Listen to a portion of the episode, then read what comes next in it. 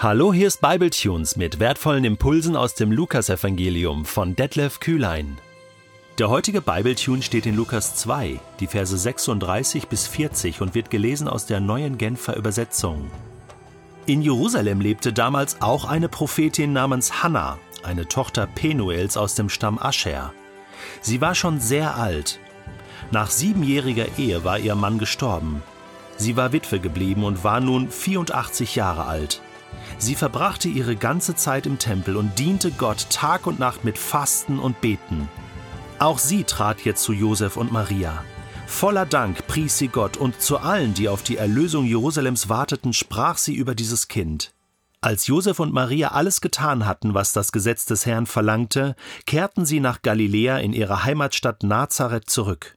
Jesus wuchs heran, er war ein kräftiges Kind, erfüllt mit Weisheit, und Gottes Gnade ruhte auf ihm.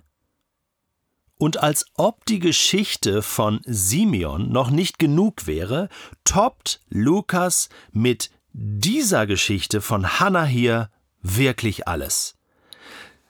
Sozusagen als doppelte Bestätigung, dass dieses kleine Kind der Messias ist kommt jetzt noch die Prophetin Hannah hinzu. Man höre und staune. Eine Prophetin, eine Frau in Israel, die von Gott begabt ist, durch den Heiligen Geist Prophetisches zu sagen. Also nicht nur Männer waren Propheten, sondern auch Frauen. Übrigens auch schon im Alten Testament. Miriam, äh, Hulda, äh, Deborah. Äh, auch im Neuen Testament werden Prophetinnen äh, erwähnt, die äh, Töchter des Philippus. Und auch hier, Hannah ist eine Prophetin. Hannah, der Name erinnert an die Mutter von Samuel, dem ganz großen Propheten äh, im Alten Testament, der König David ausgesucht hat. Und ist das ein Zufall? Nein, es ist kein Zufall, dass hier eine Prophetin namens Hannah seit wahrscheinlich über 60 Jahren täglich im Tempel wartet und Ausschau hält nach dem Messias. Das können wir hier nicht anders verstehen. 60 Jahre. Sie verbrachte ihre ganze Zeit im Tempel. Sie war 84. Aber ihr Mann war schon früh gestorben und seitdem verbrachte sie ihre ganze Zeit im Tempel, diente Gott Tag und Nacht, fasten, beten. Man stellt sich das stressig vor. Aber es ist das Schönste, was du tun kannst. Ein Tag in deinen Vorhöfen, betet David, ist mir lieber als sonst tausend.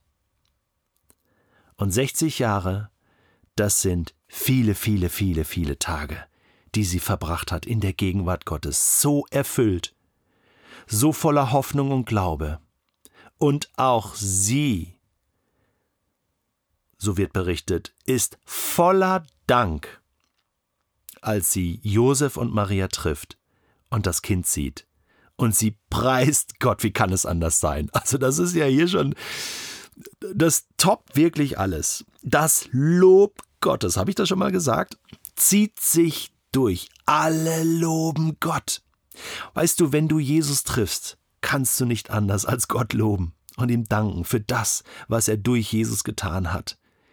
Wenn du auf Erlösung hoffst, so wie ein paar Leute damals in Jerusalem, wenn du auf Errettung wartest, dann kannst du dich hier einklinken und in dieser Zeit, in der wir jetzt sind, Gott loben für das, was er tut, Gott danken für das, was er getan hat, was er vollbracht hat mit der Menschwerdung von Jesus Christus.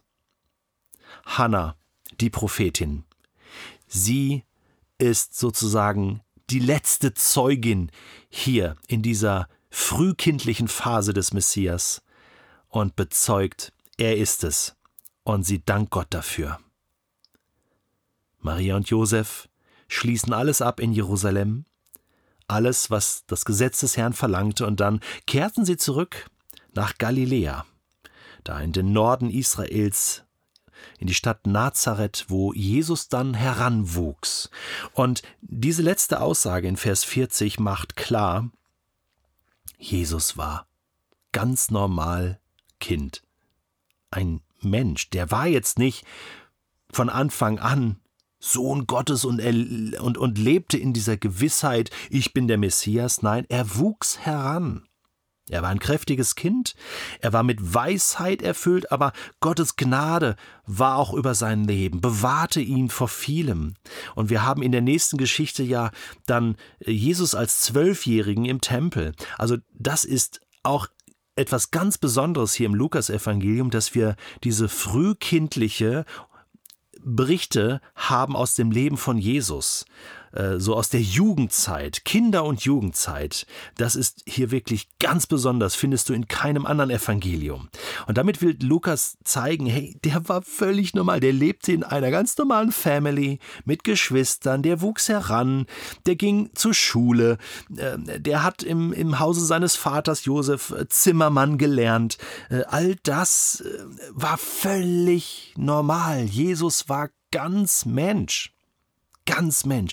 Gott ist ganz Mensch geworden. Und doch ist es der Messias.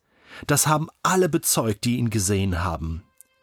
Und das ist das Geniale an der Geschichte. Gott hat es geschafft, Mensch zu werden, auf diese Erde zu kommen, auf unsere Ebene, auf Augenhöhe. Und an dem Leben von Jesus zeigt sich jetzt und kannst du ablesen, wie es ist, mit Gottes Gnade mit Gottes Weisheit und mit Gottes Kraft zu leben.